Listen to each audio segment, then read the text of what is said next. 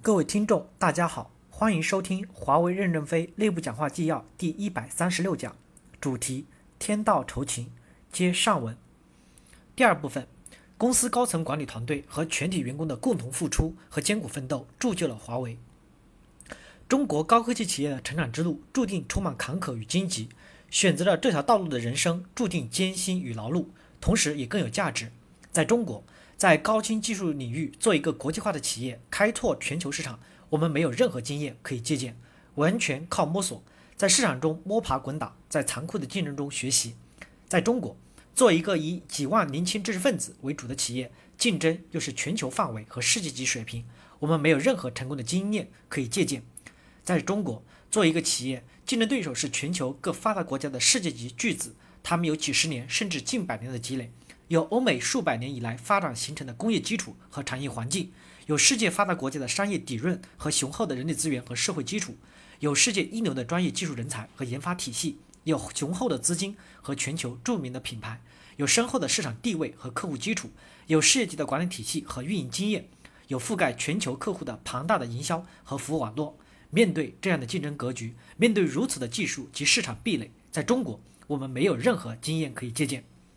华为没有背景，也不拥有任何稀缺的资源，更没有什么可依赖的。除了励精图治、开放心胸、自力更生，我们还有什么呢？最多再加一个艰苦奋斗，来缩短与竞争对手的差距。公司高层管理团队和全体员工的共同付出和艰苦奋斗，铸就了今天的华为。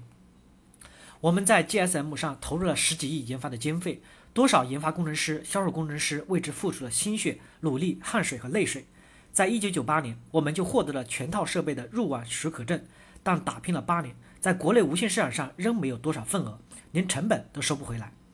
二 G 的市场时机已经错过了，我们没有喘息，没有停下来，在三 G 上又展开了更大规模的研发和市场开拓，每年近十亿元的研发投入，已经坚持了七八年。因为收不回成本，华为不得不到海外寻找生存的空间。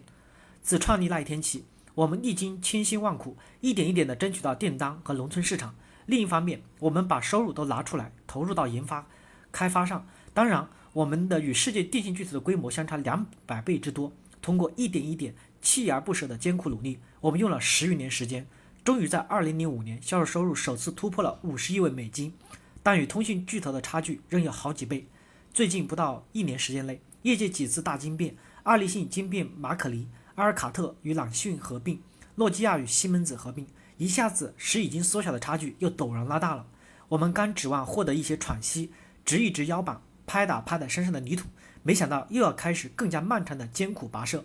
华为盲人中选择了通讯领域是不幸的，这种不幸在于所有行业中实业是最难做的，而所有实业中电子信息产业是最艰难的。这种不幸还在于，面对这样的挑战，华为既没有背景可以依靠，也不拥有任何资源。因此，华为人，尤其是其领导者，将注定为此操劳终生，要比他人付出更多的汗水和泪水，经受更多的煎熬和折磨。唯一幸运的是，华为遇上了改革开放的大潮，遇上了中华民族千载难逢的发展机遇。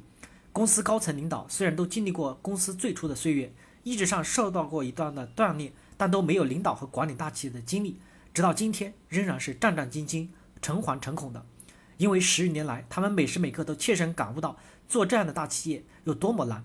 多年来，唯有更多的身心付出，以情补拙，牺牲与家人团聚、自己的休息和正常的生活，牺牲了平常人都拥有的很多的亲情和友情，消失了自己的健康，经历了一次又一次的失败的沮丧和受挫的痛苦，承受着常年身心的煎熬，以常人难以想象的艰苦卓绝的努力和毅力，才带领大家走到今天。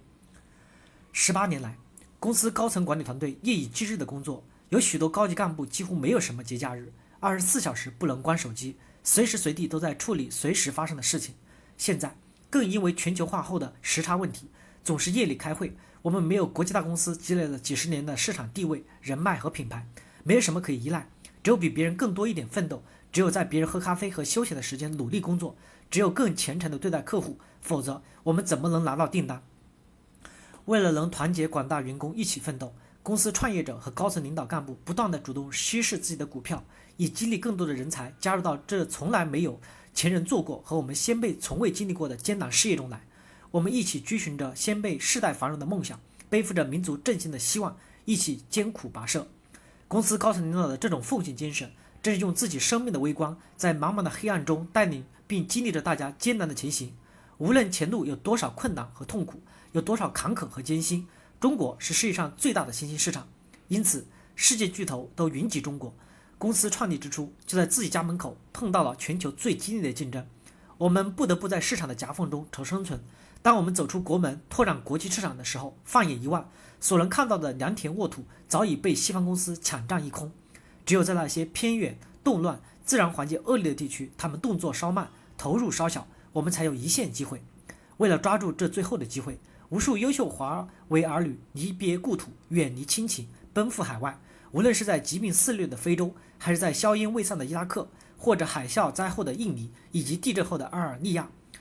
到处都可以看到华为人奋斗的身影。我们有的员工在高原缺氧待开局，